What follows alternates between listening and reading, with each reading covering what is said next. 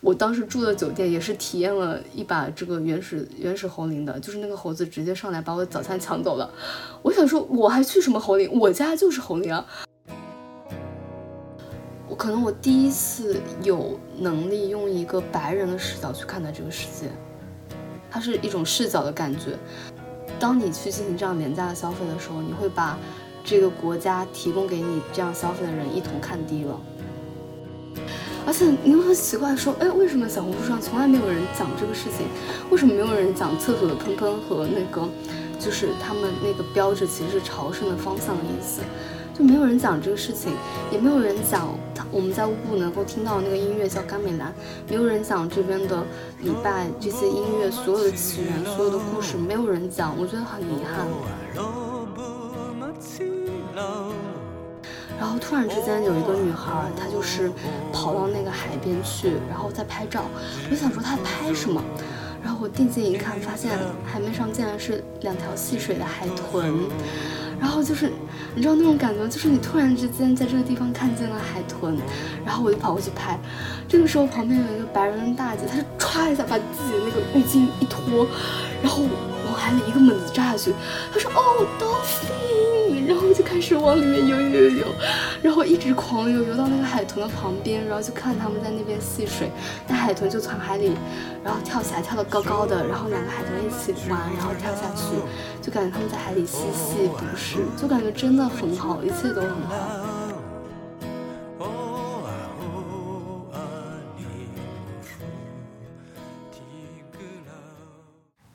Hello，大家好，欢迎来到新的一期气泡 Bubble。然后我们这一期的节目是一期非常开心，然后轻松的吐槽娱乐节目。然后就是围绕着狗毛它在过去一个月，然后在巴一个半月吧，在巴厘岛、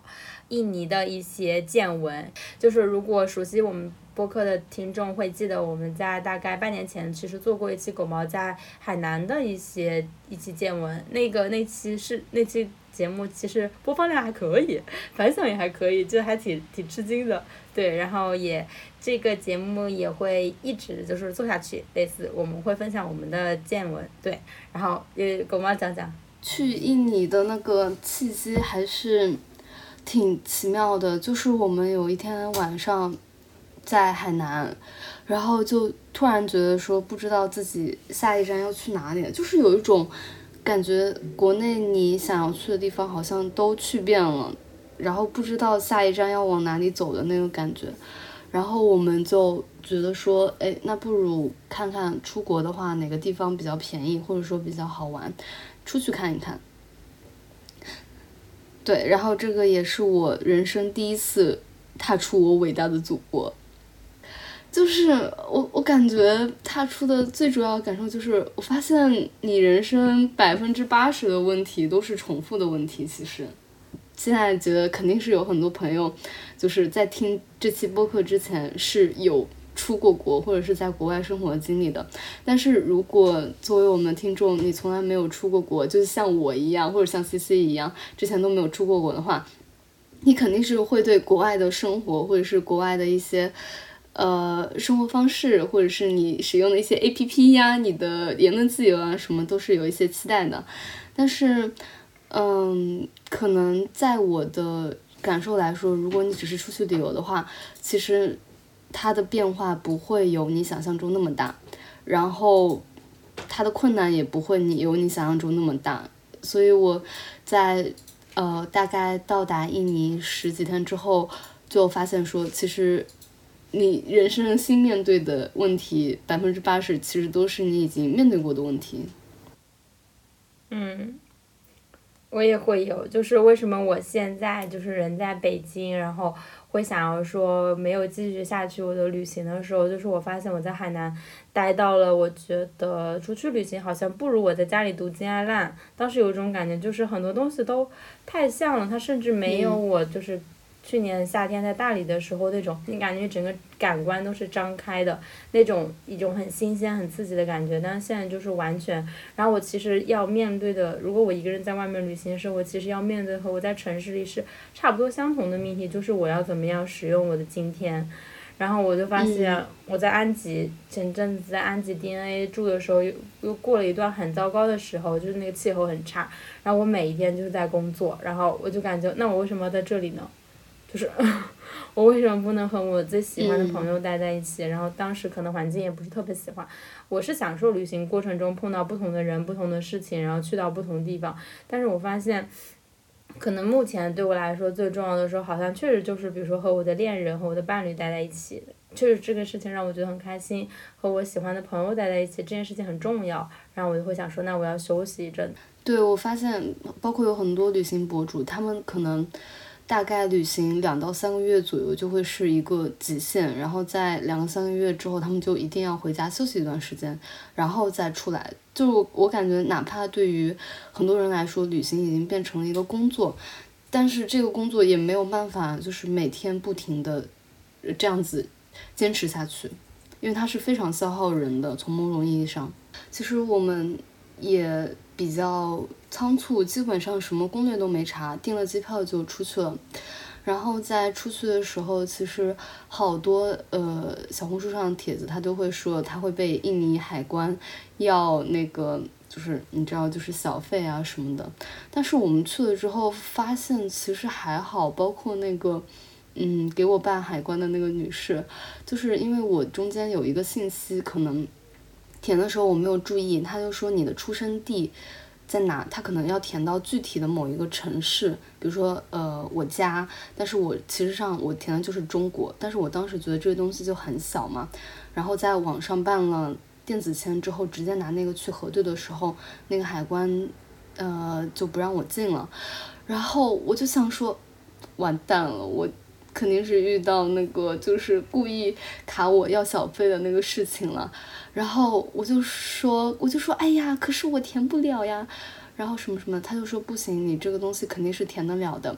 后来我看就是好像说不通，没有办法，我就说我能不能给你一点小费，你放我过吧？他说不行，他就说他是很正直的，然后让我去重新办那个签证，就是我整个就是被。惊到，就是你在小红书上看各类帖子，就发现海关人员想方设法的从你身上想要小费，然后你给了小费，他们就会让你过去，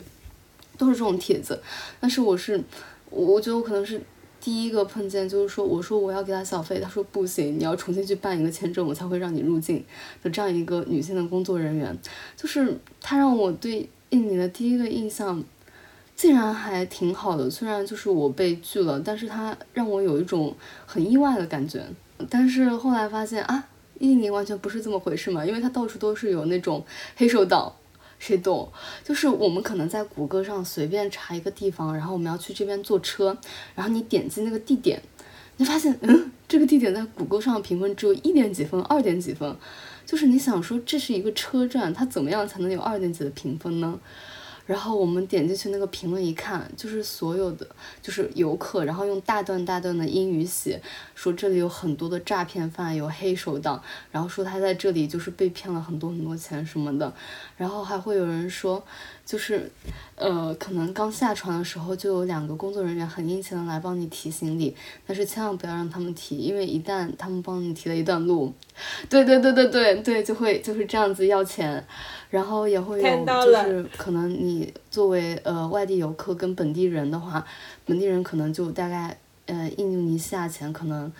就是比如说二十千印印新哎两万两万印度尼西亚盾，他可能要收你就要收大概十万，可能翻个五倍这个样子，然后还会把你拉到那个出租车上去。我们当时就是嗯，其实因为。做攻略一直都很认真的做嘛，所以就嗯几乎没有遇到那个情况。唯一有一次是我们很晚，然后下了那个高铁，结果出来的时候就想要打一个车，但是那个区域我当时就觉得很奇怪，因为在那个呃之前出发前查那个地图的时候，我就发现那个地上就是那个坐标点。怎么也定位不到，就是你定位任何一家小店，在 Google 地图上有，然后你把它输进那个打车软件里，它没有办法定位到那个地方。然后我试了很多很多家，都是这样子，我当时就觉得很奇怪。后来晚上到了那里之后，我才发现，就是那个打车软件在那个区域被拉黑了，然后只要你在旁边等车，就是就是你知道这种感觉吗？就是滴滴，然后在一个地方被禁用了那种感觉，就是很不合理。然后我们当时就是。嗯，在路边等了很久很久的车，然后看见有一对白人吧，白人情侣，然后他们就是成功打到了车上车了，然后我觉得这个地方应该是能打的，我们就等啊等，等啊等，然后有一个司机过来接我们，接我们之后，他就在大概一公里之外的地方，他就停住了，然后他就问我们在哪，然后因为。可能有一些司机，他们总体的英语水平就是，嗯，不是很能够畅快沟通什么的。然后我们就沟通了几次，就让他直接到我们定位的这个地方。然后大概过了十分钟左右，他终于来了。然后来了之后，我们就拖着行李箱刚准备过去，哦，就有一个呃中年长相的一个男的走上前来问我们到底要去哪里。我就说我们已经打好车了。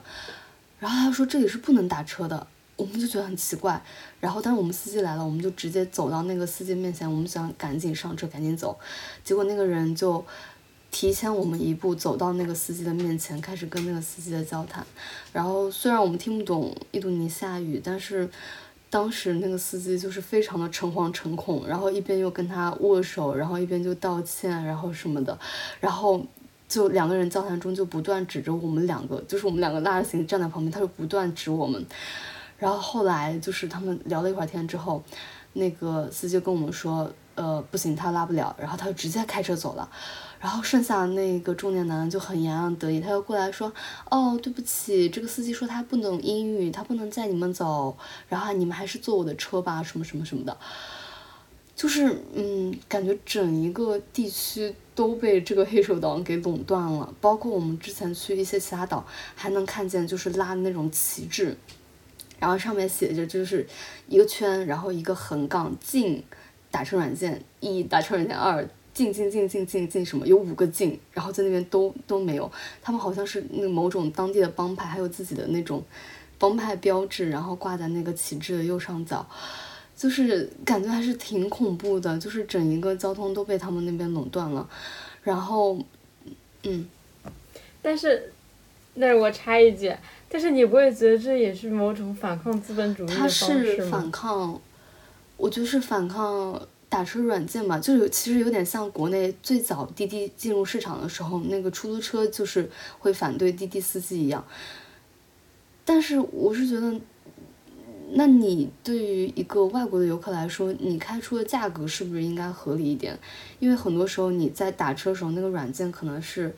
呃，七十千印尼盾，但但他要的话，可能就会要大概两百千印尼盾，这样就会翻倍，还要再更多。然后它不是一个合理的价格，嗯，对，他要宰客，然后包括他采取的那种手法也是非常恐怖、威胁。包括我们可能那天晚上还好，但是。有一些其他游客反映说说会把你的箱子整个抢走，然后强制让你上他们的车之类的。包括嗯，之前我们看过评分最低的一个车站，就是那个游客他不想上他们的车，然后他就很委婉的拒绝了他们，然后他们就对他拳打脚踢，就是十个人把他围在一起打了。就是我当时看那个评论，我就觉得说，呃，这也太恐怖了吧。然后我们就没有去那个车站，就很恐怖。我是觉得说。呃，你反抗资本主义可以，但是就是 能不能以一种比较合理的方式？对啊，或者说你的你的价格就是维持在一个合理的价格，我也觉得可以。然后后来我觉得这个事情，呃，对我来说，我我我当时就觉得很生气嘛。然后我们两个人就拖着那个大大的行李箱狂走一公里，然后走到那个区域的外面，打上了车。好离谱呀！是啊，然后当时我们就是一到站的时候，可能已经是晚上八九点钟了，然后我们又狂走一个小时，十点钟还是怎么样，终于打上了车，然后去那个酒店。就是后来我们呃，我们中间其实是要爬巴厘岛当地的一个火山的。后来我去一个软件上查一下这个火山，就发现如果你到那个火山山脚下，你一定要请当地人的向导。但那个火山只有一条路，就是你。用两个脚走走走上去就能走到，但是你在当地那个地方，如果你自己，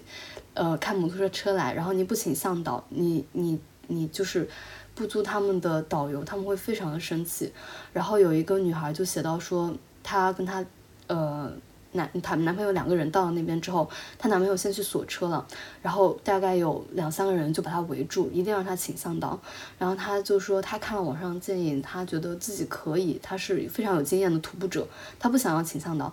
然后那些人就开始拉拉扯扯她，然后就是嗯，这样就是，然后她就非常害怕。然后这个时候她男朋友就回来了，然后她男朋友就开始跟她起争执，然后她就说当时就是他们。嗯，大概有十二个人吧，围在一起，把她的男朋友拉到墙角去。外国人，我我我猜测应该是外国白人，因为用的是英语。然后对她男朋友进行了一个暴打，呃，然后她当时很害怕，就是赶紧赶紧给了钱，然后就说好的好的，我们付你钱。但是那些那个那那那帮人可能就觉得说，就是不行，然后要你给了这个钱还要再翻倍，他们才愿意放他走。然后大概有这样子一个被敲诈的一个经历吧，就是还是挺恐怖的。我觉得这个事情已经超出了就是一个合理的范畴。对对对，对那个火山我们就直接就没去。嗯，就是之前那个智利的朋友不是也有讲说，其实中国是某种程度上治安很安全的国家，他也是这么说的。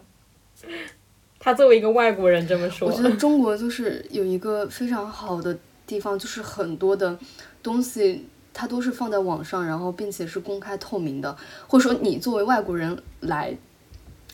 不会被宰，就是说中国人宰外国人的这个情况，我感觉还是比较少见。就是我为什么刚才说那个 ten dollar，就是一个梗，就是早年很多外国人然后去西安，就是兵马俑，就是看兵马俑嘛，然后那边也是就是那边落地，然后他就说就是很热情，就西安当地人就是那种。你看，你想想像那种肚皮大大的男的，光头的那种西安男的，然后就帮他们拿东西，然后拿完之后就是这样伸手，然后探刀了，然后这个梗就是流传在互联网上，变成一个一个梗。哦，是这样啊。对，但是就很多。其实我感觉各个地方可能都会有，因为我在海南的时候也有碰到。我之前跟你讲，我在呃三亚的时候有碰到，就是。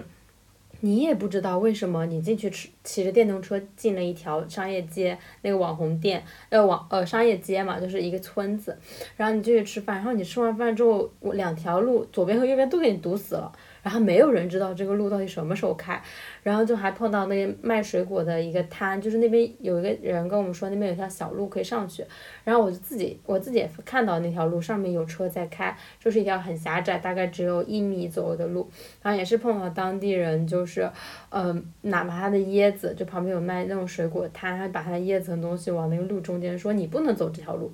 我说我为什么不能走这条路，然后。就跟他们起了一些争执，他说你就是不能走这条路，他说这条路很危险，我们是为了你的危安全着想。我说，呃，没关系，你们的那个告知我已经听到啦。那我现在我之后如果出了任何人身安全，我会自己付，因为那个路可能只有三米，然后中间就是一个很小的，就大概有一米那么宽的一个小路。然后他就说不行，除非你从你从我这里买两盒水果走。然后我就说那我现在就打幺幺零。然后他后来才就是放我们走的，然后旁边那个就是另外一个年轻一点的姐姐，就是另外一个摊的人，他就跟我们说一个什么什么这边很危险呀，什么什么什么的。那其实我感觉也是有被宰，也是让我觉得很生气的，就是为什么那个路就关了呢？而且整条街上没有人知道为什么那个那那个路就是左边和右就是进出口和进口都被封起来了，no one know。但印尼，我我因为我们之前不是看过嘛，就是印尼排华，包括印尼大屠杀那个事情嘛。我个人感觉就是，虽然我就是知道这个事情，并并且也不会主动去想这个事情，但其实你有些时候，你还是会就是，比如说你你看到那个人他把那个白人围在那边拳打脚踢的时候，你就会脑子里突然间就想到那个印尼大屠杀的问题，就感觉说这个事情。就是你你你跟他们相处的好好的时候，他们对你特别客气的时候，你会觉得说，对我是外国游客。但是嗯，就是出现这种稍微有点危险的时候，你就会想说，印尼大屠杀。你也是有一些可以理解，可以理解，对吗？是会这样的，确实。就是，而且其实我们去了。呃好几个岛吧，因为印尼算是说是千岛之国，虽然大家在国内哈都去巴厘岛，但是印尼有好多好多好多岛，然后它那个岛上的民族，包括呃信仰的宗教，其实也有稍微的细微的不一样。然后我们去了几个岛之后，我就觉得这几个这几个岛的氛围完全不一样，就我不知道为什么，但是我觉得完全不一样。就是我们刚到巴厘岛的时候，巴厘岛其实是信仰印度教的嘛。然后我问了一下，他们当地人说，其实可能他们信仰的印度教跟就是在印度这个土地上本身的那种，对，就是其实还是有细微的差别的，就是两条河流流向不同的分支的那种感觉嘛。然后我到呃，其实我还是挺庆幸，说我刚到印度尼西亚选择是巴厘岛，尽管它是一个非常游客的。这样子一个城市，但是它，我我不知道是作为印度教的这样子一个你比较熟悉的教，因为毕竟在国内的话，其实它就是佛教的另外一种形式嘛。佛教是它的另外一种形式，应该这么说，就是包括当地人的呃整一个穿着，还有衣食住行之类的，其实都还比较接近，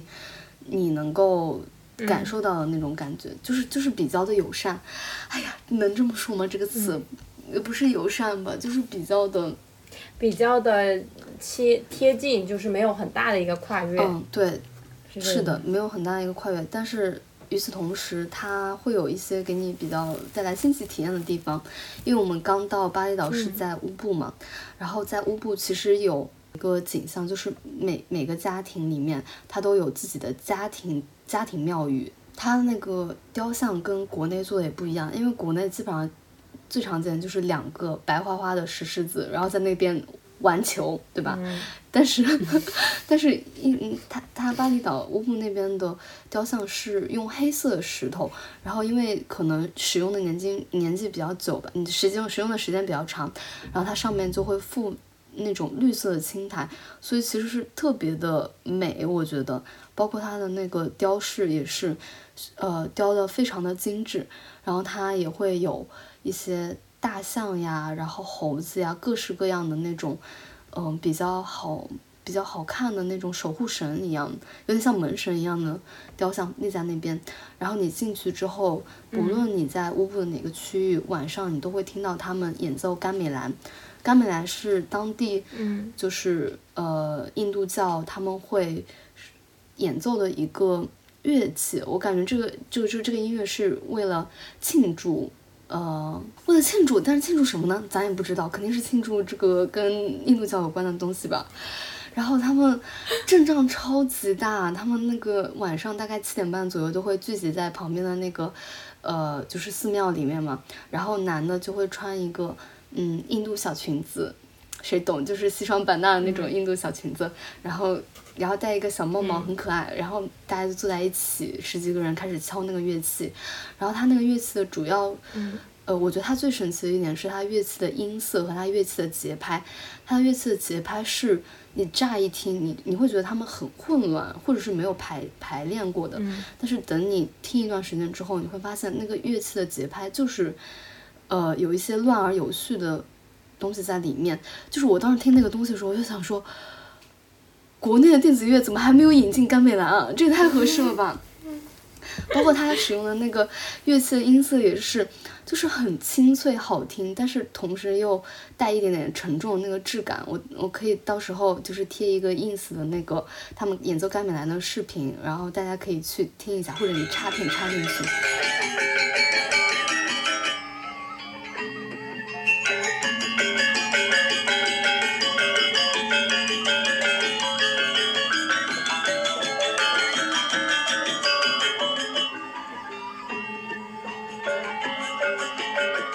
很喜欢他们那个音乐，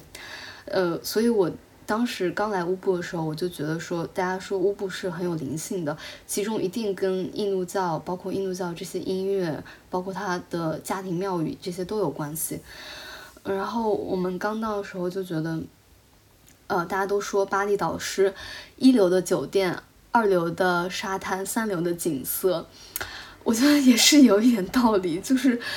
那我们住在乌布那个比较好的嗯景点叫什么乌布皇宫，我们没去看，因为我们觉得就是跟家庭庙宇没有太大的差距。还有一个景色叫做呃猴林猴子森林，嗯，我觉得就是呃国内大家去过什么峨眉山呀，去过什么 就都能理解啊。就那个猴子是很凶的，上来会跟你抢东西吃的。而且我说实话，我在这个我当时住的酒店也是体验了一把这个原始 原始猴林的，就是那个猴子直接上来把我早餐抢走了。我想说我还去什么猴林？我家就是猴林啊。然后我坐在那个阳台上，那个我在坐在那看风景，那个猴子直接就是从我的全世界路过，从我的那个阳台啾的一下走过去，哇哦！然后对，然后就是有一次我们点了一，我们吃了一个什么，吃了一个薯片吧，吃完了，然后那个垃圾就是放在呃我们房间的，就是放在房门口嘛，然后那个。屋屋部的房子是那个门是木的，它下面大概有大概五厘米左右的高度。然后有一天早上，就是这个猴从我们的房顶下来到我们的门前，嗯，然后手就是它的小手很灵活，从那个门板底下开始掏掏掏掏掏我们的薯片袋，然后掏半天，终于掏走了一个猴子捞月就把我们的垃垃圾所有的垃圾都带走了。然后我们出门一看，就是他把那个薯片。里面的那个餐巾纸啊，什么垃圾都都到了，然后把里面的那个袋子带走了，还有里面一些残渣带走了，带走吃了，吃了，吃完了还拉了一坨屎在我们门口，真的是蛮牛的，对，就是我感觉如果就是来乌布旅游的朋友，就是你也确实就不用住什么，去看什么猴林。对，你就住一个就是这种，嗯嗯，随便的酒店，一百块钱上下的都有猴子来你家玩儿，嗯。呃，就是我不去景找景点，景点自己来找我的一个大概念。啊，是啊，而且你还可以跟他拍照录像啊！我靠，那他可愿意了，你给他点吃的，确实还蛮好的，但是也就是没什么好玩的，真的是没什么好玩的。我感觉乌布，他们都说去乌布做瑜伽。我想说，这个活动对我来说好像也不是很合适，因为我本人不是很爱做瑜伽。然后，这就是你感受不到灵性的主要原因。啊，我觉得是的，但是这个灵性也是要花钱嘛。我就感觉，而且他们瑜伽有好多那种课，我不知道为什么我在小红书上看见那个推荐那个课的，就是经常感觉推荐那个课的人都像科大了一样，就是他们。感觉在练气功还是什么，就是从这个天灵盖到你的脚趾头整个贯通了，啊，我也不懂。然后就上完课之后就会感受到那个灵性的力量，然后就大哭，就是所有人一起在那课上大哭。悟了。我我没去的还有一个重要原因是我怕我听不懂，我在那很尴尬，真的，因为那好多瑜伽名词，然后那个课也是一百多块钱一节，我就啊，吃点饭也是可以的。好真实啊！对，主要是我们在巴厘岛，因为巴厘岛真的好玩的太少了。然后包括就是像大家会推荐的，就是水明漾呀，然后库塔，就是跟机场附近那一块嘛。包括嘉义也推荐的那一块。我我我我我是之前在小红书上看到有个帖子，就是有一个女生她去冲浪，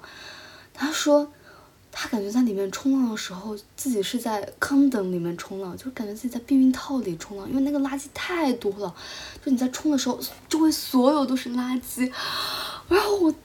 我就是看了那一篇小红书帖子，我决定我先不去吧，我最后有空再去，因为确实那个库塔的一些海滩什么污染太严重了，全是垃圾，而且全是白人，嗯。就是不知道为什么我我我们当时就没有很感兴趣，然后就没有去。包括他那个酒店那边感觉也比较贵，包括有一些，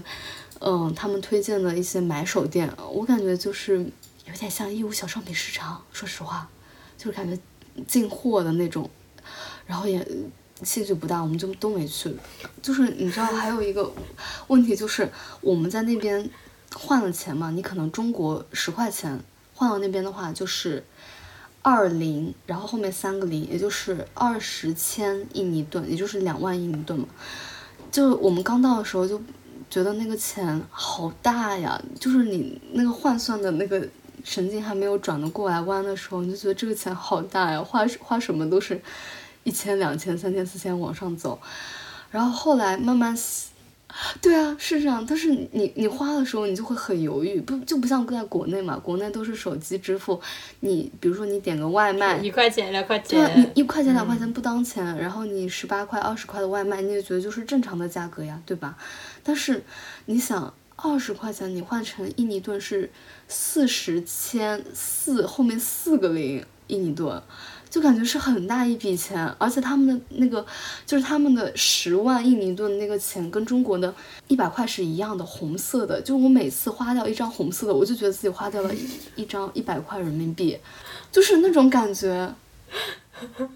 你好搞笑啊！人家都是去印尼发说好便宜好便宜，哎呀，这个酒店才多少几十块，然后你在那里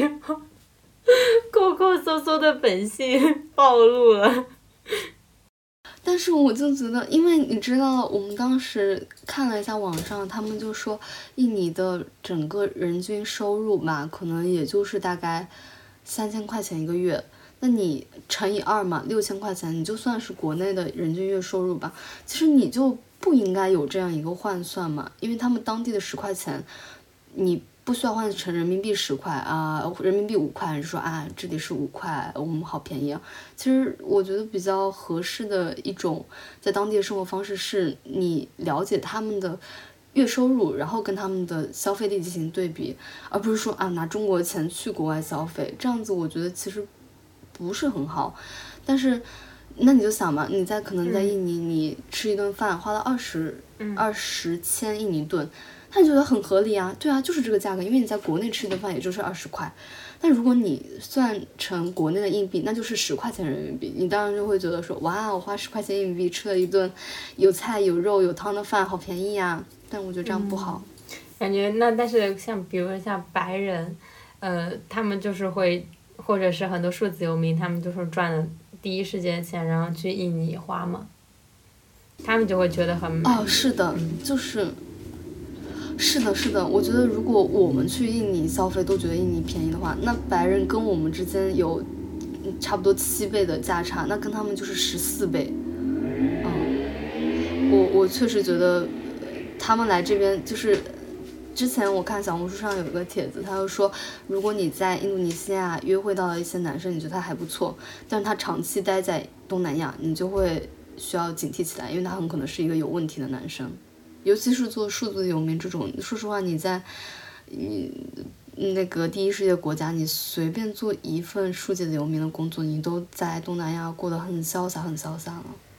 而且我觉得确实，就像我之前跟你说，我不喜欢数字游民的一个原因，就是觉得它太殖民了，就是这个词语本身太殖民了，就是是的，而且还有一种。狗毛狂点头。是，我觉得这也是我为什么不喜欢 Nomad House 一个很重要原因，就是它太，太直接，太赤裸。但我觉得说到这里，我也会有，呃，货币之间的汇率差，或者贸易差，或者国家这个国力强盛给你带来的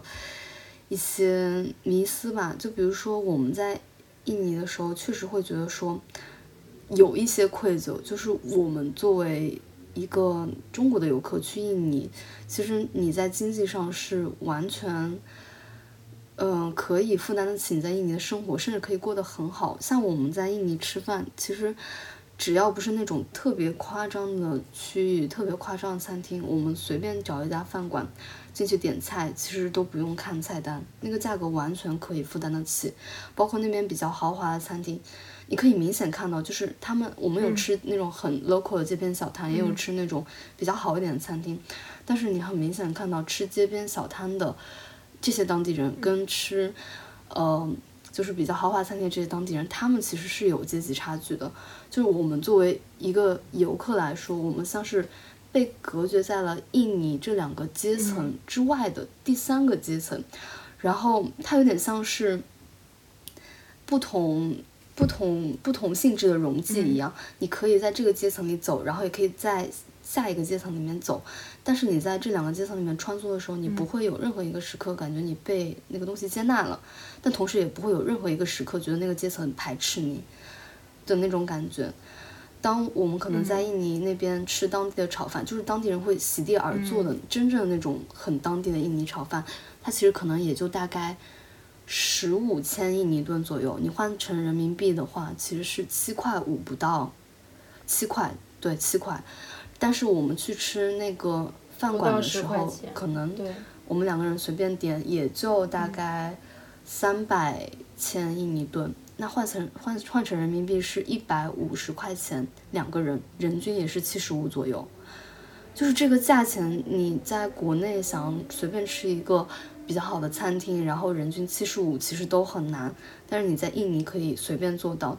然后你坐下的时候，包括服务生的素质也好，包括可能他提供的一些服务也好，然后包括跟你一同吃饭的这些当地人他们的一些表现也好，其实，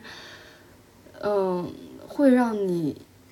有一些犹豫，说你其实你应该坐在这里吗？或者说你用你国家的这一个钱坐在这里是合合理的吗？就是会有这样子的一个，嗯，我觉得有点愧疚感吧。没关系，等你去新西兰去那个资本主义世界，就是被碾压一下以后，你就不会这么觉得了，或者是你就会就是在那个地方觉得说，为什么人民币这么不值钱？那时候随便喝瓶可乐都要 三点五欧，啊，三点五刀，三点五美元，三美元是多少钱？十八块人民币喝一瓶可乐。会的吧，是的，就是就是，但是我觉得这个视角是，我可能我第一次有能力用一个白人的视角去看待这个世界，它是一种视角的感觉。就是你想白人是来中国是怎么生活，或者他是怎么看待我们的？就像我们在旅游时候怎么在印尼生活一样，对于他们来说，我们有这样子的汇率差，那中国东西就是很便宜，我们可以随便的消费。那我是觉得，呃，如果你是一个受过教育的人，那你有这样子的消费机会可能不算什么，但是很多时候，当你去进行这样廉价的消费的时候，你会把这个国家提供给你这样消费的人一同看低了。哎呀，但是我又觉得，后来我们去一个，嗯，去爪哇岛爬山嘛，然后爬山之前我们就看了攻略，就是那个山啊，我有时候真的不理解，就是哪个山。我们爬上去，从山脚到山顶，最多用了一个小时时间。然后我看小红书上攻略，大家说啊，那个山是有点难爬的，好辛苦呀。幸亏我一开始就选择了人力车上去，哎呦，爬一个小时。然后大家看大家穿的那个照片，也就是冲锋衣，然后什么帽子，然后手套，然后登山杖什么的。我想说，我穿了一个大西装，然后穿了一个牛仔裤，穿了一个运动鞋，我跑上去的。我我们两个跑上去的，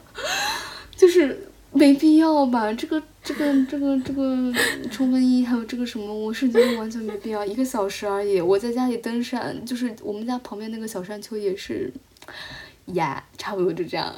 然后你可以讲一下，就是呃，乌布是或者是巴厘岛是印度教为主嘛？你后来不是还有去一些别的宗教信或者是别的岛吗？嗯。那爪哇岛上面是信仰什么宗教？呃，就是整个巴厘岛，他们信仰的宗教大部分都是伊斯兰教，就他们大部分人都是穆斯林。呃，巴厘岛应该是唯一一个信仰印度教、印印度教的岛。当时我就想，为什么只有巴厘岛在国内或者说在世界都比较出名，那其他岛没有那么出名呢？好像确实是印度教会比较适合旅游业。的发展和，呃，接纳外来的一些改变，或者说一些文化的入侵。因为当我们到了其他岛的时候，因为我们刚开始去，呃，巴厘岛旁边的一个岛叫佩尼达岛，其实那个岛它也是旅游业发展非常好，所以我们的感觉没有那么明显。因为我们刚上去其实是斋月，但是对于斋月来说，它可能一整个月，呃。十二点或者下午两点之前，那个什么，比如说，呃，餐馆呀，或者是超市呀，或者是便利店啊，都不会开门的。因为像说这个区域的大家都要饿肚子，饿到可能下午两点以后或者六点以后才能够吃吃饭这样子。所以如果你是，对的，所以如果你是呃游客的话，可能这个东西就不是特别适合旅游业的发展。但我们当时去佩尼达，它可能因为景色特别美嘛，然后开开发的也特别好，所以当时是没有吃饭的问题的。甚至我当时在佩尼达岛上还遇到他们斋叶晚上一起庆祝，就他们会开那种很拉风的，就是那种很多就是张灯结彩那种大卡车，然后车上就是，你知道中国可能就是不太允许那个大卡车上路嘛。但它也不是就那种大货车，就前面一个小车头，后面是那个全部是放货的那种，然后上面就会坐两排这样子穆斯林的男男女女，然后大家就会在上面一起唱歌呀，然后敲那个音乐呀什么的，然后就会这样子就是环游整个岛，然后看起来特别的开心。我当时在那边吃饭，就也能够感受到他们那种特别高兴的氛围。然后包括在呃佩尼达岛吧，我突然之间就。遇到了一个问题，就是他们这边的厕所给的纸很少，或者是有时候会不给那个纸，但他们会在厕所旁边配一个小喷枪。就刚开始我们还不知道那个小喷枪是干嘛用的，嗯，后来我就想起来，就是之前我在一些环保博主里面，他们就教过，如果你不使用手指，你应该怎样清洁你的屁屁。耶，我就试了一下，然后就是把那个喷枪，我第一次人生就是把那个喷枪拿起来，然后对准我的。屁屁，噗呲一下，我觉得那个东西太好用了。以后如果我家要装修，我一定要装一个那个东西，我觉得太好用了，太干净了，冲的。为什么不能装智能马桶？不是智能智能马桶很贵呀，但是那个很便宜，那个就是一个水加一个喷枪，而且智能马桶就是可能太高级吧。我个人就是很喜欢那个那个喷枪，它自己就是它能够自我控制的那种感觉。就是很爽，然后就是因为我之前都用那个湿厕纸嘛，但湿厕纸你一用可能就好几张，还有有时候还不是那擦的干净。那个水你想冲多久冲多久，你甚至冲久之后，你感觉你的屁屁就是爱上那种感觉，就是又酥又麻又爽。谁懂啊？一下不知道为什么一下懂了同性恋的乐趣是吧？没有，但是不至于，但是你就是。很上瘾啊，就是感觉有人在给你的屁屁做按摩，而是那个地方按摩，就感觉就是很爽。然后就但是起来的时候也也会有一些烦恼。不会有的人在那里蹲了十五还是三十分钟不肯走吧？没有，那那那不至于，那那太离谱了。那个那不是我我还很担心，就是一直往那个马桶里喷水，那个马桶会不会那个水一直续上来盖过了屁屁？也不敢享受太久，立马走了。就是还是有很多担心，笑死了。我但是好像也不是每个人都能接受吧，反正我的伴侣他就是接受不了，他尝试了一次然后放弃了。但是也有一个很困扰我的点，就是你把屁屁整个喷湿了之后，你还是要拿餐巾纸擦干吧，那不然整个就是怎么对吧？放到裤子里面去呢？你的屁股。反正就是可能因为是穆斯林嘛，他们可能就不是很习惯用手指，嗯，然后就可以啊手指，我说的是那个。纸巾不是说你的 finger 手指哈，大家注意一下，就他们可能不是很习惯用纸巾，然后就会用那个冲洗的。因为我之前就是在国内看到过有一些不是很宗教友好的人，他就会说，哎呀，你们穆斯林都用这个都不用餐巾纸，你们肯定用手擦吧？那嗯得多不干净？不，我要告诉这些人很干净，我很爱，love it。然后我们当时在佩尼达，反正就是总体的感觉都还挺好的。那但是那个也是我们第一次，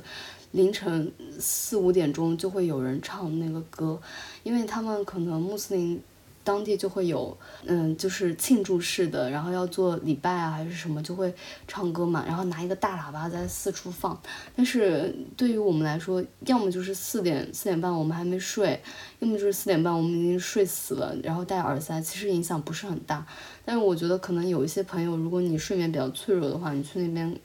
可能会接受不了，因为他们会唱还挺久的，嗯。然后后来我们去了一个岛，就是龙目岛嘛。然后在那里，我不知道是因为我们旁边，就是那个就刚好在一个清真教的旁边，还是怎么样。他每天唱好多遍。他早上五点半，当时我记得很清楚，五点半要唱一下，中午十二点半唱一下，下午四点半唱一下，晚上六点半唱一下。好，然后晚上睡觉前还要唱一下，一天唱五下。就是，但是我觉得影响也不是很大，因为我在床上听那个歌，我是觉得那个歌声其实是很好听的。我们当时是一个，呃，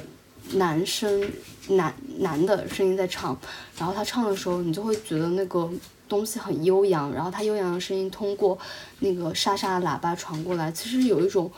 很质朴，然后有一种像你在草原，然后听到牧人在歌唱的那种感觉。其实我个人还挺喜欢的。嗯，感觉听起来很美好。到时候我们会在这里插播音频的，我相信我们狗毛老师肯定是录下来了一些的。嗯。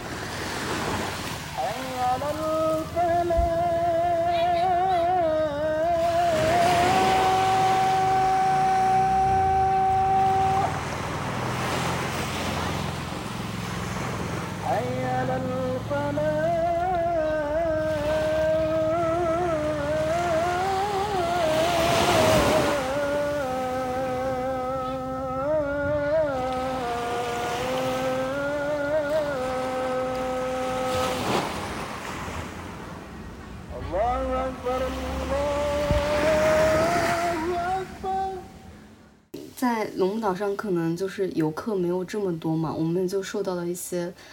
意想不到的一些注视。嗯，我觉得不是算凝视，算注视，是因为我觉得，嗯，那种它还是处于一个合理的善意范围。就比如说我们走在呃街上的时候，或者我们去便利店的时候。啊，我们有一次去便利店买了东西，然后找完钱，因为我们说的是英语嘛，他刚开始以为我们是可能不是游客，因为我们住在一个没有游客会去的地方，然后他就直接拿印度尼西亚语跟我们说，然后我们就说对不起，我们听不懂印印度尼西亚语，然后他就说哦哦，然后拿英语跟我们就是装东西啊，找完钱啊什么的，然后走之走之前就很很认真跟我们说，呃，阿里嘎多，阿里嘎多。然后我们就愣住了，但其实也不是第一回了，因为在龙岛也很多次。然后我们就说啊，嗨 嗨，阿里嘎多，阿里嘎多。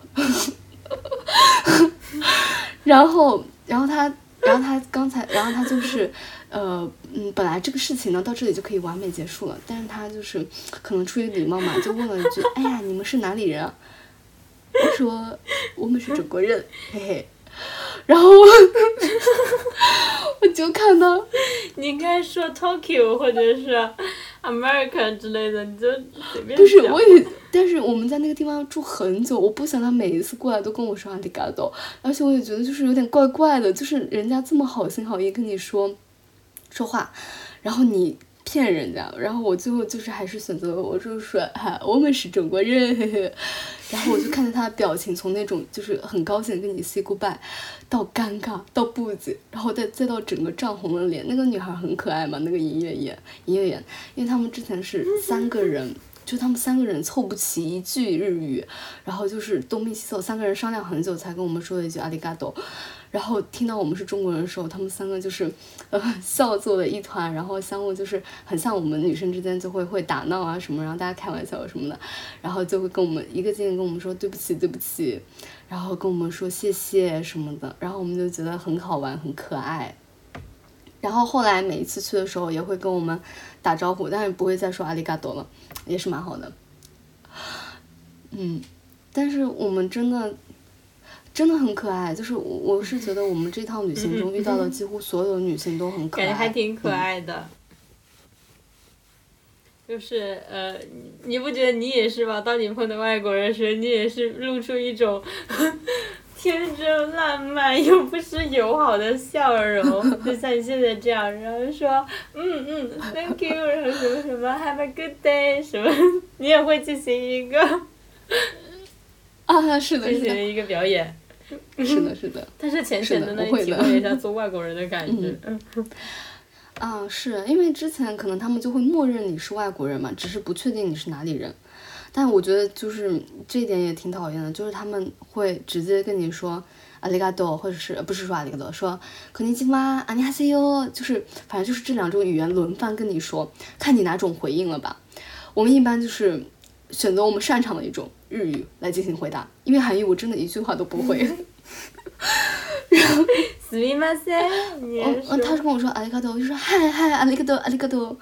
然后反正说的也不标准，他们也听不出来嘛，肯定。然后包括，其实这种东西也是有好有坏嘛。另外一方面，你是一方面你是能感觉到，哎，可能这个，呃，就是有说不清道不明的一些小小的歧视或者说鄙视链在， 就是中日韩三国里面。但另外一方面，你以后去欧洲也要记得说自己是日本人哦。看情况，我是觉得，因为当我们在那个巴厘岛上碰到一些就是长得不太好的男的，他一看就是向你推销或者什么的时候，我我现在好警惕啊！就是有些人他一上来跟你说 hello，说完 hello 之后，他下一句就是 Where are you from？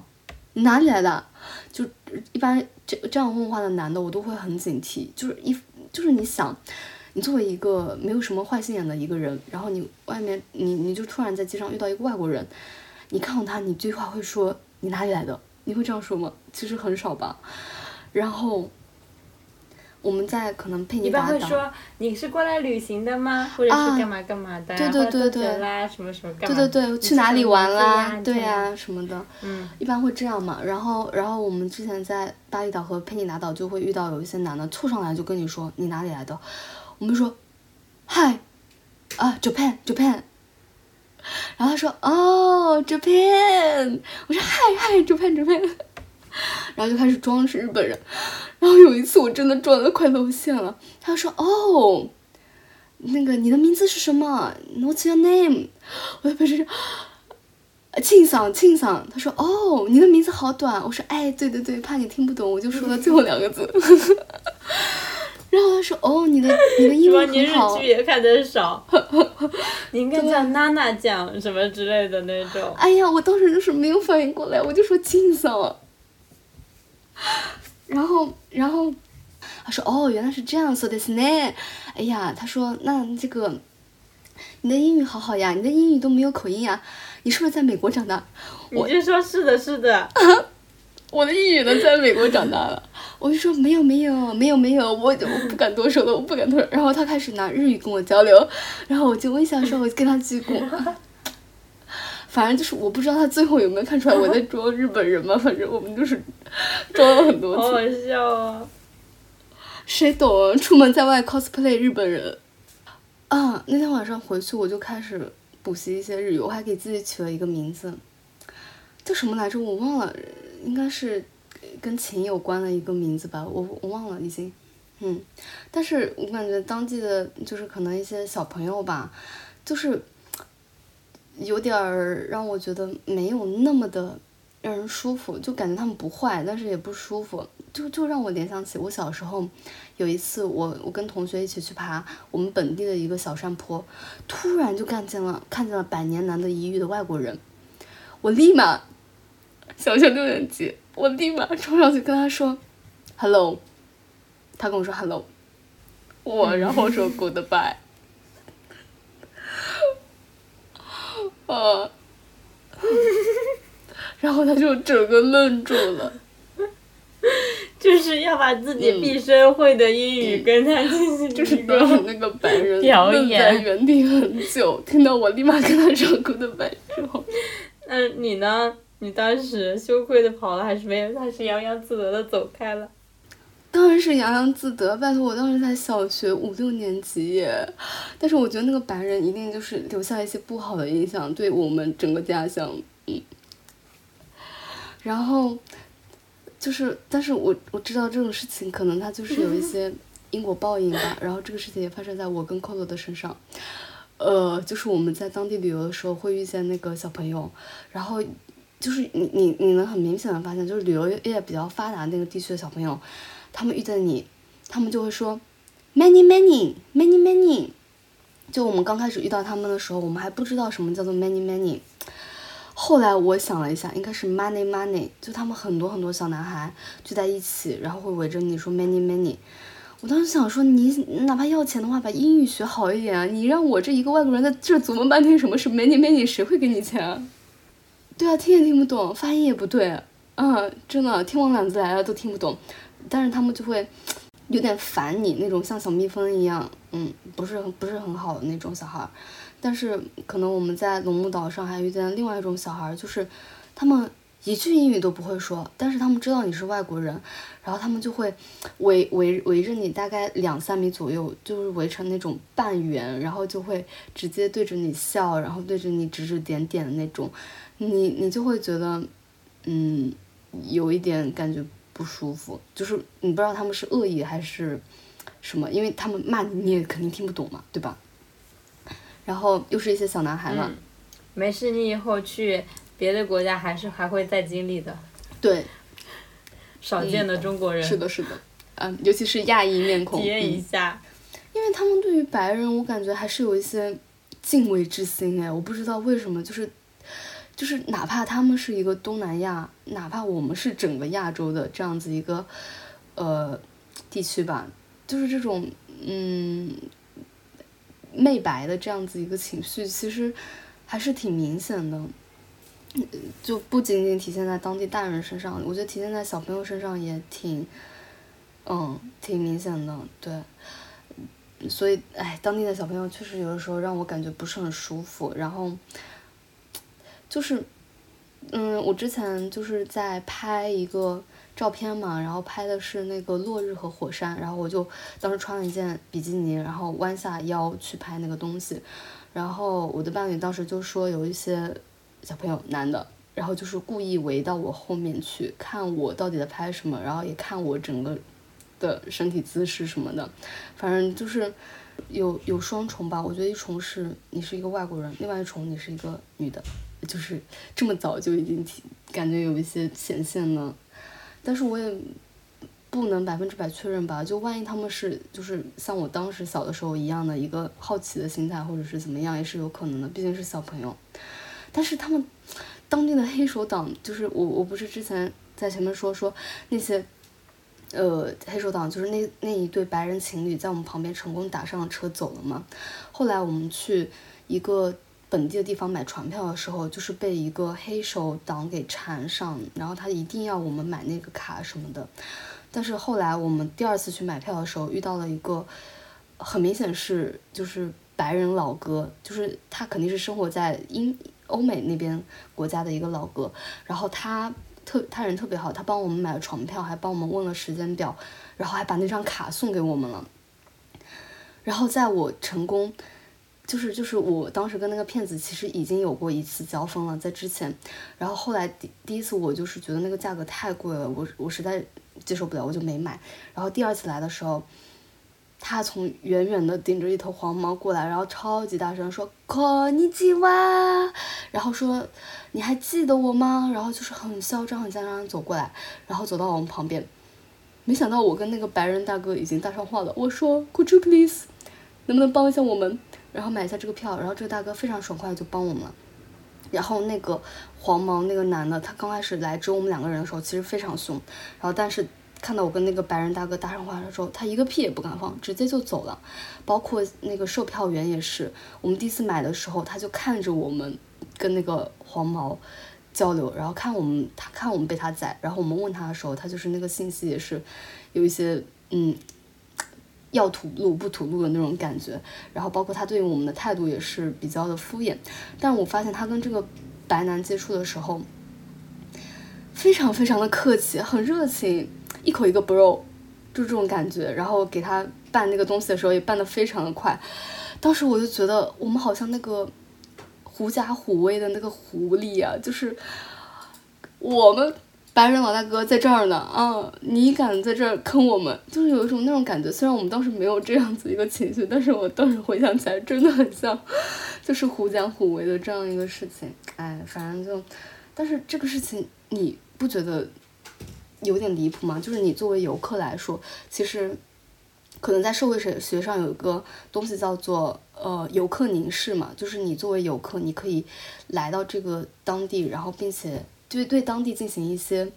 审视，然后当地人会对你比较客气，因为你是外来的人，你是一个游客，尤其是外国的游客。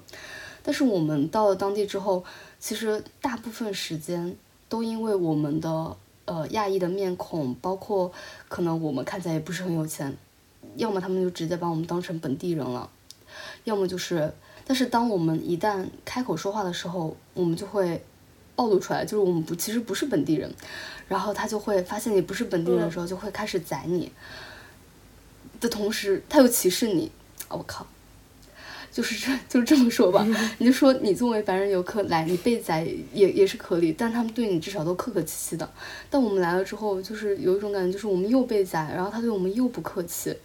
就是你不知道，就下等对啊，公民，就是怎么会在这里你的阶级比在国内还要再往下排一个区啊？然后 因为觉得我们在发达国家，我我次一点也就算了，怎么在东南亚我们还这样？对啊，而且，嗯，呃我我去那个，后来我们最后去了一个岛是爪哇岛嘛，因为爪哇岛它可能，我不知道爪哇岛发生了什么，但是我觉得它是我去过这几个岛里面，穆斯林教义的理解可能是最严格的一个地方。然后我们去了那个岛之后，嗯，你知道穆斯林的女性可能是，呃，是需要穿布卡的嘛，就是那个黑色的长袍。我是第一次在印度尼西亚见到黑色长袍只露出眼睛那个部分的女性，因为在其他地方大家就像伊朗是吗？啊，就是也不是说全部人都这样，但是我确实是觉得爪哇的教育很可能是比别的地方都来的严格，因为其他地方的女性，她们要么就是戴那个头巾嘛，但是但是很多时候你觉得她们穿着就是还是挺宽松的，或者说还是挺自在的，但是我到爪哇之后，我觉得是有一些严格在的，然后那当我可能作为一个跟他们有相似面孔的亚洲女性进去的时候，他们第一个反应会认为我是当地人。当我穿吊带裙或者是穿那种牛仔短裤的时候，我感觉这个街上所有的人都在看我。就是当地是有白人游客的，但是我发现那些白人游客那些女孩，她们穿吊带在街上，其实没有太多的人会一直注视着她们。但是当我穿吊带裙走在街上的时候，是非常非常多的人，但是他们会觉得我跟他们有相似的面孔，所以对于这些呃当地的男性来说，比如说可能对于他们来说，白人女性其实是另外一个物种，但是对于对于我来说，我跟他们是同一个物种，并且呃可以被凝视的这样一个对象，所以我在找娃的时候，其实嗯、刚开始我其实是很爱穿一些嗯在巴厘岛的时候的一些。就是你知道小背心啊，然后我会穿的辣一点出门，但是后来我慢慢的在这几个穆斯林岛待了之后，我会发现我穿的越来越保守。就是后来在爪哇之后，其实我如果没有 T 恤的话，我不是很愿意穿那些小带带出门了，因为我觉得这种凝视的重量，它已经到了我已经接受不了的这样一个地步，它甚至造成了我觉得我在那几天出门上街有点应激、有点抑郁的状态，就是已经夸张到了这一个程度。对，但是我也说不出来说这个东西是不是真的因为它的凝视带来了这么大的影响，但是确实是潜移默化的，你在几个穆斯林岛被看的时间越长，你就会越来越呃限制自己的一些活动。当地的话，其实也是会有一些比较友好的人，然后包括我们也遇到一些比较友好的老板、比较友好的女生，但是我不知道为什么在爪哇，它明明算是呃印度尼西亚非常大的一个岛，包括首都也是在爪哇这个岛上，但是我在爪哇是第一次觉得我在印度尼西亚真的很不安全。嗯，我我不知道为什么，我我我到现在都没有办法解释为什么我在爪哇会觉得不安全。呃，但是我前两天看了一个视频，就是有一个 B 站的博主，他也去爪哇旅行，然后他去爪哇旅行的时候，第一站就是，呃，他去印度尼西亚旅行的时候，第一站就是爪哇，然后呃，他在那个视频里走过非常狭窄的那个小巷，那个狭窄的小巷很低很矮，然后很闭塞，就像是广中的广广州的城中村，然后砍掉了一半的那种感觉。然后他走在里面的时候，所有人路过的时候，他都会呃回头看他。然后他去一个地方问路，就是有一个男的对他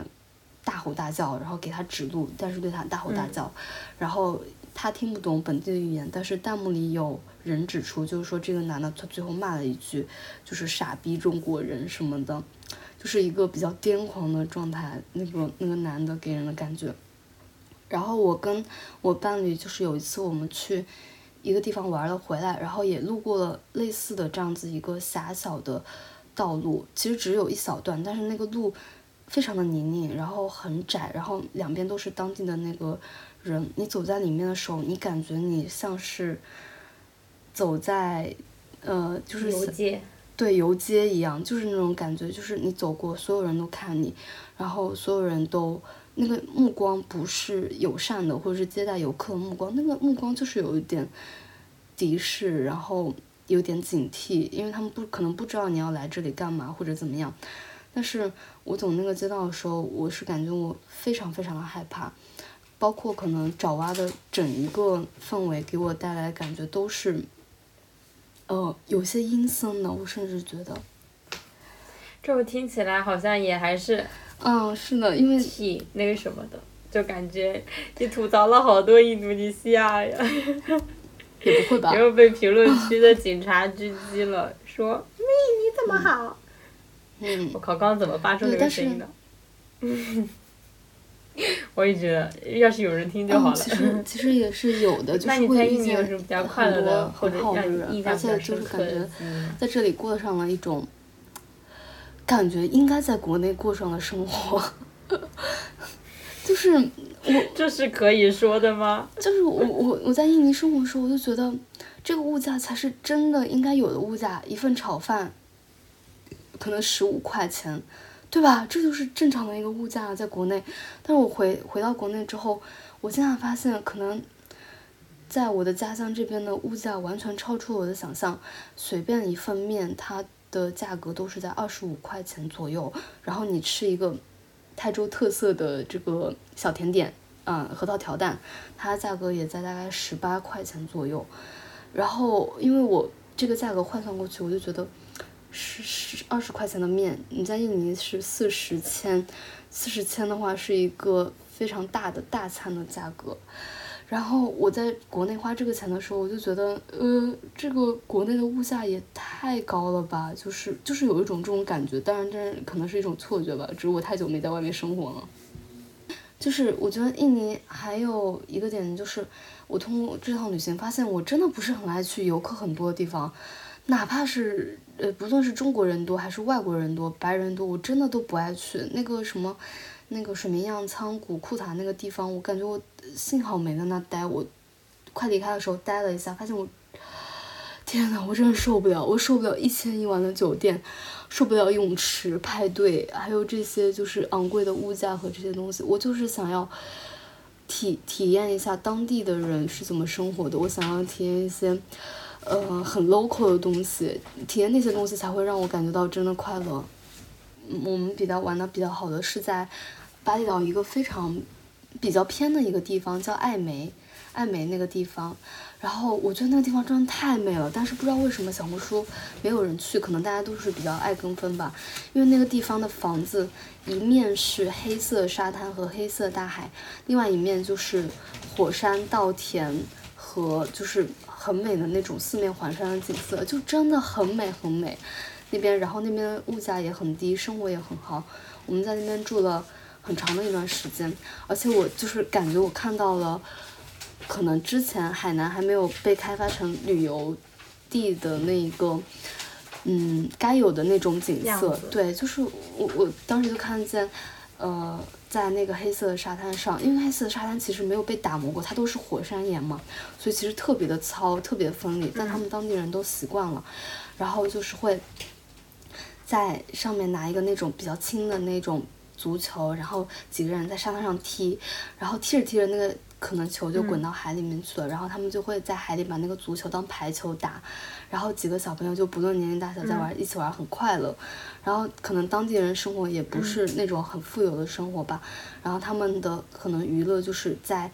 呃海边，可能海浪冲来了一截绳子，然后几个就是呃青少年男生他们就会在海滩上拿那个绳子拔河玩，其实都是非常非常简单的一些生活和娱乐。但我当时坐在那边的时候，我就觉得好快乐，好幸福。嗯，就看到他们在这里玩，然后包括他们去那个沙海海滩里跟海洋的互动也好，跟沙滩的互动也好，我觉得是很很自然的，而且是零污染、零废气排放的这样子一个互动。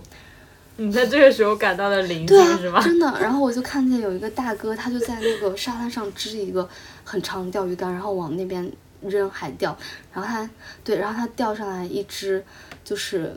河豚，我第一次见到河豚，然后他就把那个河豚拍拍拍拍拍拍拍，然后把它拍扁，然后把那个气放掉，然后从他嘴里把鱼钩拿下来，然后给它丢回去，因为河豚有毒嘛，我感觉他就是就是那种很自然又很好的感觉。然后有一天我们在那个海边吃饭嘛，然后突然之间有一个女孩，她就是跑到那个海边去，然后在拍照。我想说她拍什么，然后我定睛一看，发现海面上竟然是两条戏水的海豚。然后就是你知道那种感觉，就是你突然之间在这个地方看见了海豚，然后我就跑过去拍。这个时候旁边有一个白人大姐，她就歘一下把自己的那个浴巾一脱，然后。往海里一个猛子扎下去，他说哦，dolphin，然后就开始往里面游游游游，然后一直狂游游到那个海豚的旁边，然后就看他们在那边戏水，那海豚就从海里，然后跳起来跳得高高的，然后两个海豚一起玩，然后跳下去，就感觉他们在海里嬉戏捕食，就感觉真的很好，一切都很好。然后，因为那天是我们住在那边的最后一个晚上，其实我们当时是没有想到我们能够在海边看到海豚的。然后我们就在，呃，网上订了一个旅行，就是，呃，送我们去另外一个海滩看追海豚。但是我到那个海滩看到追海豚的时候，实际上我觉得非常的失望，或者说我觉得我再也不会去那个地方了。是那边。就是可能那个海滩是一个特别著名的追海豚的沙滩，所以每天早上大概有几十艘船，我数了一下，大概有至少五十艘船。他们那个船不是像我们国内一样小小独木舟，他们船是像蜘蛛一样，就是像蜘蛛一样，它是有大概六七只脚，然后这样子浮在水面上的，然后它是就是像一个庞然大物一样，可能那个船大概也就。一一米宽左右，然后算上那个两边蜘蛛一样的脚，其实整个船有两三米左右。然后五十，你想五十五十艘这样子的船开在海上，然后当一个地方有海豚出现的时候，所有船像疯了一样往那个海豚出现的地方赶，因为所有人都想看到海豚。然后我觉得那个时候就不是观海豚了，就是在赶海豚，感觉这个海豚就是一群被你赶来赶去的羊一样，他们就是。不在海面上再跳跃、再戏水，它们只有在有呼吸需求的时候才会露出海面。然后它们就是被这个船赶得东一下西一下，然后感觉就是整个海豚很，嗯，很很焦虑、很不安。就是我感觉那个体验是让我觉得很糟糕，而且我觉得肯定让海豚也觉得很糟糕的这样子一个体验。但还挺，我觉得还挺美好的，就是你们坐在沙滩边上，然后就看到海豚在海里面。就觉得，我就是感觉像那种大自然中能留在你生命里的那几个很奇迹的瞬间那种感觉。嗯，是的，而且其实我觉得，就是哪怕没有看到海豚这样，我看到当地人他是这样生活的，其实对我来说我也真的特别高兴。包括他们有时候会。嗯，船乘那个船出去浮潜呀，或者乘那个船出去捕鱼什么的。我当时给那个乘船的大叔拍了一张照片，然后他就坐在船上，比了一个六六六的手势给我，然后很开心的拍了张照片。我觉得就是我在爱美的那个时刻真的很美好，嗯。后来是因为我们的旅程如果一直在爱美的话，其实会有一点。嗯，浪费了。后然后我们后来就看了其他几个岛嘛，就决定说可以去其他几个岛上玩一玩，看一看。但是，呃，我觉得我们去爱美是一个，就是天时地利人和的这样一个条件吧。其实它人又很少，但它又很美，包括它有一些，呃，可能你来很多次也看不见的一些景观，比如说海豚这样子的东西加在一起才。构成那一次特别美好的回忆，但是其他的岛我也觉得是，呃，各有特色，确实是确实是有美的地方的。就是我我，而且我觉得很有意思的点就是你在还没有了解一个文化的情况下，你先被这个文化，呃，就是先被这个文化包容了，或者说你先进入了这个文化。因为我我们就像我们刚开始的时候不知道那个马桶旁边的喷喷到底是干什么用的嘛，但是当你突然间发现它的妙用的时候，你就是有一种生活的惊喜的感觉。对，哇，嗯，就不会是做了很多攻略，然后什么都已经知道了，然后到那里才发现。而且我觉得就是可能很多社交媒体上，它对于印度尼西亚的宣传太少了，太少太少涉及到文化方面的宣传了，就是我们在。可能在乌布看到一些特别特别明显的当地的符号，就是你只要去过乌布或者去过巴厘岛一次的人，你就会认得那个符号。但是当我们在社交媒体上看的时候，我我发现它会被描述成为和风或者是嗯，就是日式古典的这样子一个东西。你看了之后，你就会 觉得说。嗯，不高兴。那你就应该发一条小红书的帖子了，然后你就应该做一个视频，然后来讲讲这个。是，但是你肯定会火起来的。但是我可能自己的了解也不是很深嘛，就只是说自己可能在生活中发现这些东西，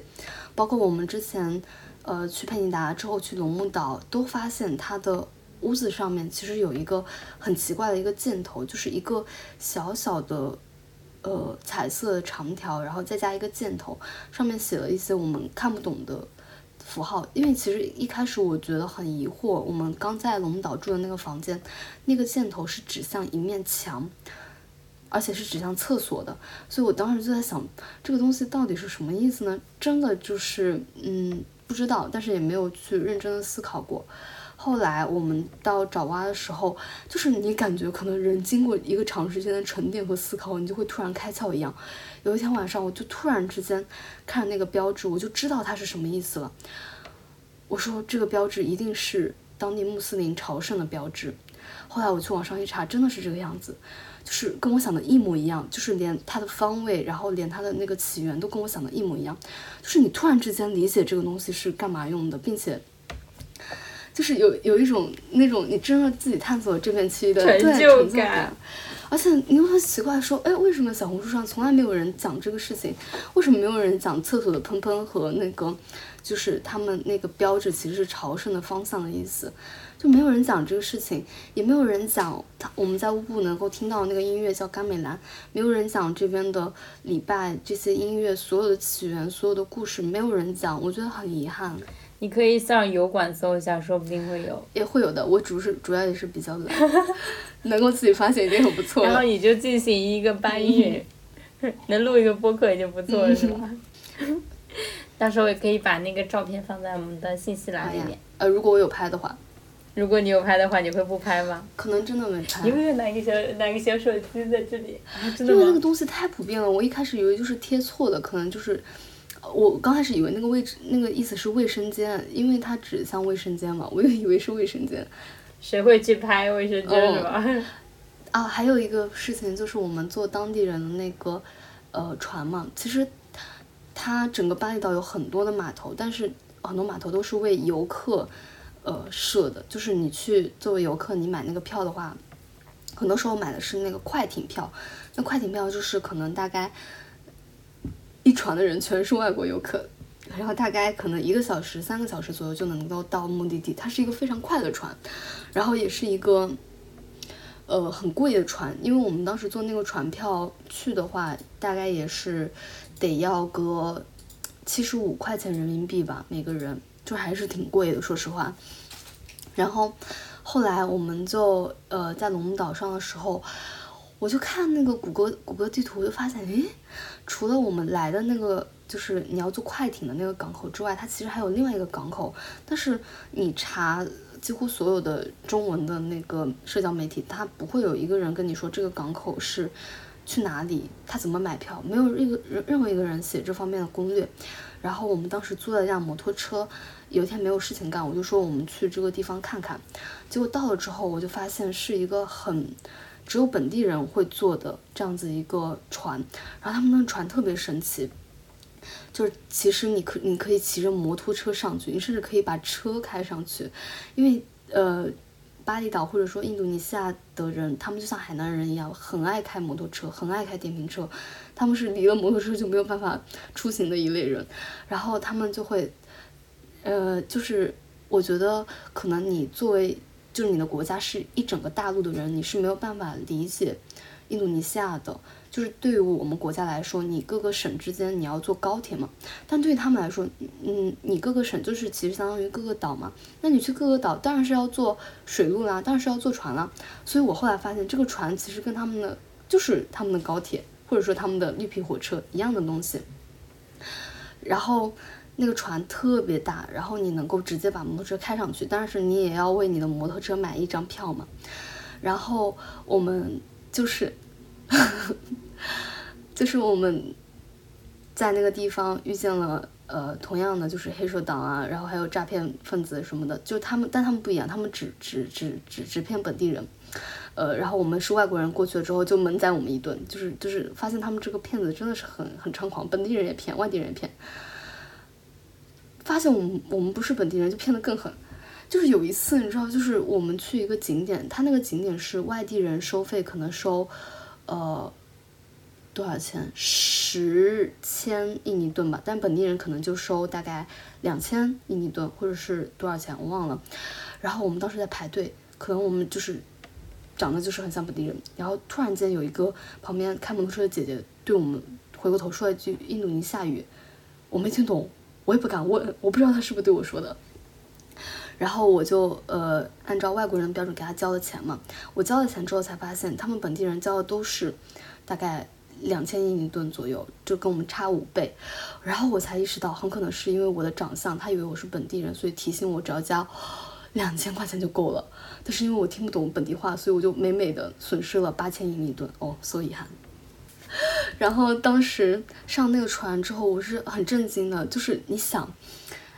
呃。我在国内其实是没有怎么坐过船的，然后我一上那个船，那船特别大，然后到了二楼之后，那个二楼有卧铺，那个那个船是一个卧铺船，然后它那个卧铺也不是跟国内一样，可能就比较注重个人隐私，一人一船吧，它那个卧铺是上下铺，但是是大通铺，就是大概有六个躺可以躺的位置左右，然后你就上面六个人，下面六个人，然后大家就是睡在一起。呃，然后我当时就还在想说，你既然上面也睡人，下面也睡人，那我们的行李放哪里去呢？他们本地人就是直接把行李放在床头，就是有那种我们本来就觉得那个箱子可能很脏啊，不能跟人睡一起嘛，没有这回事，他们就把那个箱子直接就是拿到人睡的地方，然后大家就是可能印尼人本地也比较习惯，就是光脚走路或者席地而坐怎么样，他们不在意，就是所有东西他们都不在意。然后大家就坐的那个船，我坐上那个船之前，我问那个售票员，我说我们这个船要开多久啊？他跟我说十三个小时。我说好的，那我们几点到？他跟我说，呃，这个船下午大概五点出发，凌晨三点钟能够到那边。我说好的好的，非常可以，因为我订了早上七点钟的高铁票。然后坐上那个船，我就发现不对劲了。第一个是那个船没有任何的信号，在海洋上航行的时候；第二个是我在谷歌地图上看。我一觉醒来，我还只走了三分之一。它可能是那个大船是特别特别慢，然后我们就在那个船上整整走了大概十五个小时还是十八个小时。因为你在那个船上，其实你不能够随便下船，你你走投无路，你就只能在那个船上飘着飘着飘着。然后我也是第一次在一个船上过夜，然后就是感觉真的还挺挺神奇的，挺不错的。到了晚上，大概呃。可能十点钟左右的情况，然后所有人都安静下来，要准备睡觉啦。然后，呃，这边的穆斯林女人，就是有的女人，她们就把自己的那个整个长袍从头到脚盖起来。我我吓死了，我以为是木乃伊。刚开始就是因为真的很恐怖，一一个纯黑的人就躺在那，直挺挺的躺在那。原来长袍是为了为了当夏天的凉被才存在的。就是没有任何不尊敬的意思，但我当时真的吓了一跳，我第一次遇到这个情况。然后还有的，嗯，那个伊斯兰的女人，她们就是把长袍索性就脱了，然后就是，呃，嗯，就是盖着自己的被子就睡着了，就还是挺温馨的。就大人小孩所有的人都睡着了，然后臭鞋子、臭袜子都堆在一起，就是那种感觉。然后第二天早上，臭鞋子、臭袜子堆在一起。然后第二天早上我们醒来的时候，就是大家也是醒得很早，可能因为他们这边做礼拜都是要醒得很早，然后就所有人都在那个船的前面，然后大家一起看了一场日出，那海上日出非常非常漂亮，然后印尼的那个旗子在那个船的尾，就是被风吹得很厉害，然后扑哧扑哧的飘扬，就是那感觉很奇妙。哦，感觉他们这里所有的人都不急，就是只有这个船上感觉只有我一个人在关心这个船晚点了这个事情，因为实际上我们是大概八点钟左右，他跟我说凌晨三点到，实际上我们早上八点钟才到那个码头，啊九点钟左右差不多，然后就是在那个船上，呃，因为当时我带了手表、手机一些设备，还有 iPad 的一些设备嘛，我发现一个事情就是。呃，我的手机，不是不是，就是我的手机在路过某一个点的时候，它突然间就从八点跳到了九点，是是跳到九点吗？哦，不是，是从九点突然间跳回了八点，然后我的手表还是在九点，就是说我的手表还保持了在龙目岛和巴厘岛的时间九点多钟，但是我的手机因为联网，所以它突然间就是从一个时区往外面那个时区挪了一下，然后它就挪回了。八点钟就还挺奇妙的，就是，哎，你在床上竟然还跨了一个时区的那种感受啊！其他就没什么，就是一些鸡毛蒜皮的小事。嗯，那你再去一次印尼还去吗？是这样的，就是因为我们为了省钱嘛，就是可能有个有的地方它需要买票或者说包车，我们不，怎么我还没讲呢？怎么了？我能够想象，别管了，我可以想象。你继续说，就是他们很多小红书的攻略都是要你，就是他们说自由行都是要包车啊，然后或或者是找一个向导什么的，但是我就觉得呃有有什么必要呢？感觉没必要啊。然后我们就经常是到了那个地方，然后自己租一辆摩托车，然后我们大概骑一一个多小时去到那个景点，然后比如说有一个。就是有一个景点叫做呃 Bromo 火山嘛，然后那个火山我看了一下，就是你要进去那个火山国家，就是什么地质国家森林公园还是什么，我忘了，反正那个要钱是吧？对，要钱可贵了，要二百五十千印尼盾一个人，我们两个人加起来是五百。千印尼盾太贵了，就是加起来是，其实你算成中国货币也还好，二百五十块钱两个人，一一个人一百二十五嘛。如果在国内的话，这个景点我我肯定就是要掏钱也掏了，但是我在印尼的话，这个钱就显得特别大，我就特别省。然后，然后，然后我们就做了很多很多的攻略，包括一路上就是问了很多好心的当地人，然后我们就找到了一个就是不用花钱的办法，就是我们先绕开那个。公园先去到一个不要钱观景台上，然后从那个观景台上往上面爬，爬到最顶上，沿着那个悬崖走大概半个小时到一个小时，再从那个悬崖下去，然后再走大概一个小时的平路到那边，就可以免费进那个国家森林公园，呃，国家地质公园，布罗摩国家地质公园，跟他们花一百多块钱拍到的照片一样。你知道他们那个价钱太离谱了，就是。门票包向导包上那个吉普车，经常是收多少钱？收大概七百块钱人民币一个人，太离谱了。然后我们当时是这样计划的，但是由于就是不是，主要是我们当时那个时间太赶了，然后特种兵旅行就是为了省钱嘛，就是很多时候都是嗯熬大夜，特种兵倒夜班什么的。然后我们当时就是到布布鲁布鲁莫那个观景台的时候，已经是。累的真的已经七荤八素了，然后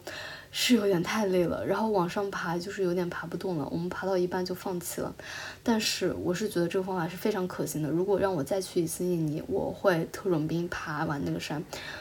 我就是老娘就不省那一百多块钱，老娘就要省那一百多块钱，老娘就是自己爬过去。我而且我觉得就是。我觉得你这个，但是而且你这个可以美其名曰是一条徒步线路。对啊，是一条徒步线路。徒步不就是这样，在在新西兰走路啊，然后走到那个雪山尽头呀，这不是跟你在雨中徒步差不多。而且其实说实话也不难，就往往上走一走，就是有一些小树林子，你跨过去就可以了。我是觉得可以，非常可以。但是我们当时太累了，就没有走嘛。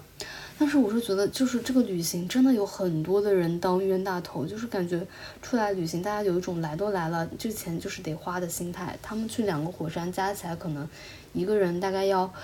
一千三、一千四左右，但是我们一个人可能也就算上门票什么的两三百，两个火山差不多，太会省钱了，太牛了。牛还是你牛？你现在感觉就是已经人生到了一个新的境界了。你是说抠门到了一个新的境界吗？我说人生到了一个新的境界，反消费主义。你现在已经可以在互联网上给自己打标签是反消费主义了，是不是？但是也没有，就是去印尼回来之后，我采购了一些装备，就是速干衣、速吸鞋，呃，登山背包。哦，对，还有一个事情就是，如果大家来。对，大家来东南亚旅游的话，就是最好不要带箱子，因为东南亚这边的基建设备不是很好。它这个路啊，就是你拖箱子，你真的会拖得怀疑人生。不如买一个登山背包背在身上，然后需要的时候托运一下，不需要的时候就直接带上飞机，还能够省很多机票钱。真的，真的是这样。印度尼西亚这边看到好多好多的，就是欧美人，他们都是背那种登山背包吧。我就想说，这个登山包这么好吗？后来我上网上一查，我就发现他们其实是有负重系统的嘛，就他们会整一个把背包的力传导在你的髋部，然后你其实我买了一个，太香了。说实话，那个几十公斤，可能二十斤背在我身上，其实我体感可能只有大概五六斤左右，就跟你背一个电脑包、背一个 iPad 再背。一些水的那种感觉是差不多的，我觉得是可以接受，完全可以接受的范围。那我也截止一下啊，那我们这一期差不多就到这里啦。然后呃，之后狗猫终于在一年之后要踏上去新西兰的旅途啦。然后让我们呃祝福且期待它在那里背着背登山包，穿着速吸鞋，穿上冲锋衣和速干衣，进行一个徒步。因为我感觉新西兰好像除了散步之外，也没有什么能做的事情了吧。拜拜。